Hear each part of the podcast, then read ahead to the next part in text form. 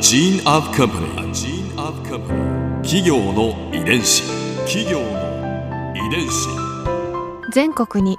546万社以上あるとされる日本の企業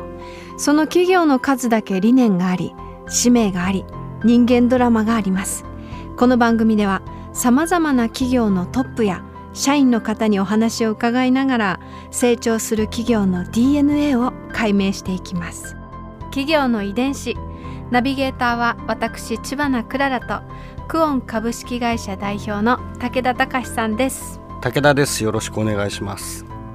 今日は株式会社流明館専務取締役浜田博明さんをお迎えしております。よろしくお願いいたします。よろしくお願いいたします。今回は流明館の天気について伺います株式会社流明館が、まあ、今年120周年を迎える、まあ、ホテルレストラン業の老舗なんですが、はい。この長い歴史の中で天気を挙げるとするとはい。どういうことになりますか？まああのー震災戦争とかそういったまあ幾多の苦難っていうのもあると思うんですけれども、えーーまあ、直近で言いますとその2009年ちょうど10年前が、えー一つの転機かなというふうには思います。うん。うん、どんな天気だったんでしょうか？えーそれまではあの、まあ、旅館としてずっと継続事業をしておりまして、まあ、ええ。和室の、えースタイルで運営しておりました、えーまあ、そこからホテル業に2009年転換しておりましてでそこからもう全てが、まあ、大きく変わったかなというふうには思っています。はで、まあ、具体的に言いますと、えー人の面。例えばそれまではあの大学卒業したスタッフを定期的に雇うということはなかったんですけれども、うん。まあ、2009年のタイミングから毎年採用を始めるようになりましたし、うん。うん。えーまあ、本当当たり前の話ではあるんですけれどもあの人事評価を取り入れようとか、うん。あの研修をしようとか、うん。もうあの他の企業では当たり前のことではあるんですけれども、うんうん。まあ、なかなかそういったところに取り組みきれていないところもありまして、まあ、2009年の新しいホテルができたタイミングからそういったものにいろいろと取り組みを始めたというところになっております。逆に今までなかったのがすごいですね。そうですね。あのそれまではやっぱりあの和室中心で、えーまあ、比較的あのスタッフも年配の方が多くてですね。あ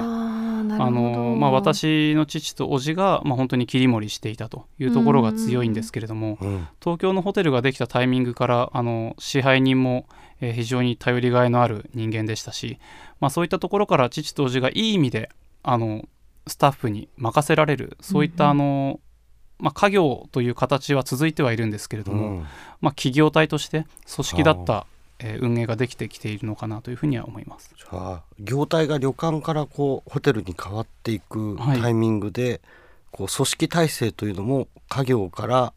こうカンパニーになっていったはいわけですね。はい。うーん。そしてこのホテル流明館があのミシュランガイドに掲載されたことがはい。また大きな一つのきっかけになったんですよね。そうですね、あのー創業当時、まあ、いろんな、えーまあ、ハイカラな雑誌に掲載されていたというような話はあったんですけども、まあ、その後やっぱりこの戦争とか地震とか、えーまあ、今の私の印象ではちょっと苦しい時代が続いたのかなという、ええ。あの印象がありまして、まあ、そこからちょっとこの2009年の建て替えを機にですね、あのーまあ、こういった、えー第三者評価といいますか、まあ、こういった、えー媒体にも掲載されるようになって、まあ、そこから海外のお客様も増えましたしあのご取材も増えましたし、まあ、こういったあのラジオの機会いただくところにもつながってきたのかなというふうには思います。企業の遺伝子。まあ、旅館からホテルへこうはい、あのチェンジしていったわけですけど、はい。こう大切にされたことっていうのはどういうコンセプトなんですか？は、えーまあ、旅館起源のホテルであると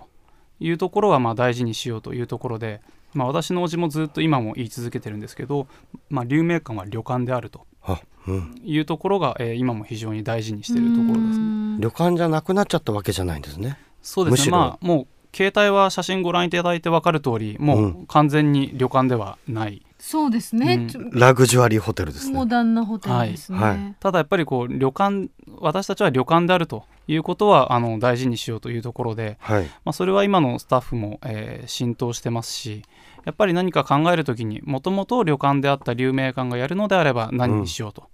いうところで、まああのよく和風ですねとか日本らしいですねっていう言い方はされるんですけれども、まあ、それはその旅館であるというところを大事にしているので、まあ、そういった表現をされる機会が多いのかなというふうには思います。この流明館の皆さんが旅館っていうふうに言った場合に、おこうどう定義されてますか？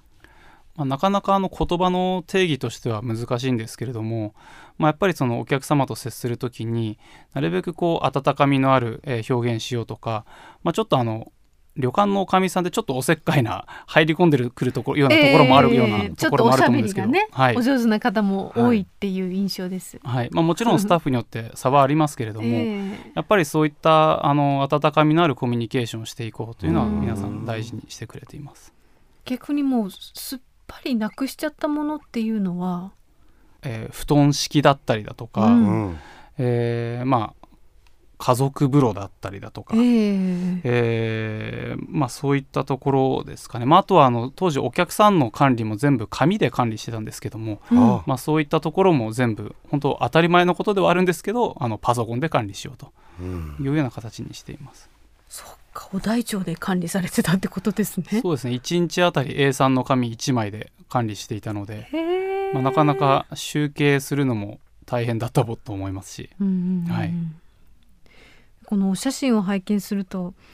なんかもうインテリアも、やっぱり雰囲気もやっぱりもう旅館というよりは本当にこうモダンな空間が広がってる感じがします。やっぱり建て替えの時にあの外部の、えーアドバイザーの方も入れたりしてですね、えーデザインはあの海外であのホテルのデザイン多く手掛けられているハッシュベトナーアソシエイツという会社があるんですけれども、うん。まあ、そこの海外のえー方にデザインいただきまして、えーはい、なんであの多分写真を見ていただくと日本人の場合はあの、うん。全然旅館という感じがしないじゃないかと。和風っていう感じもしないかなというところなんですけども、まあ、海外の口コミとかコメントではあのすごい、まあ、日本らしいというふうに評価いただく機会も多かったのでやっぱりあの海外の方から見た日本らしさっていうのがどっかエッセンスとして入っているのかなというふうには思ってます。ここで Clara's Viewpoint。今回浜田さんのお話の中で私が印象に残ったのは、まあ、浜田さんがこうおっしゃったんです。私たちは旅館起源のホテルなんだっていうふうに、ね、そのお言葉が私すごく印象に残ってます。こうなんか旅館起源というそのアイデンティティがこう今どう生かされているのかそれを皆さんがどう大切にされてるのかあのどんなホテルになっているのかってみたいなと。ちょっとラグジュアリーなんで背伸びする感じですが。ああそれを体験してみたいなと思いました。企業の遺伝子。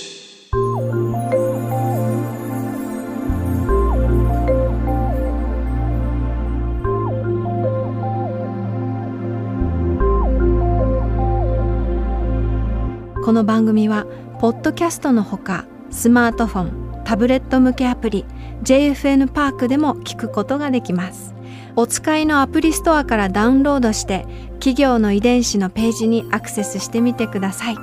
それでは来週もまたお会いしましょう。企業の遺伝子ナビゲーターは私千葉なクララとクオン株式会社代表の武田隆でした。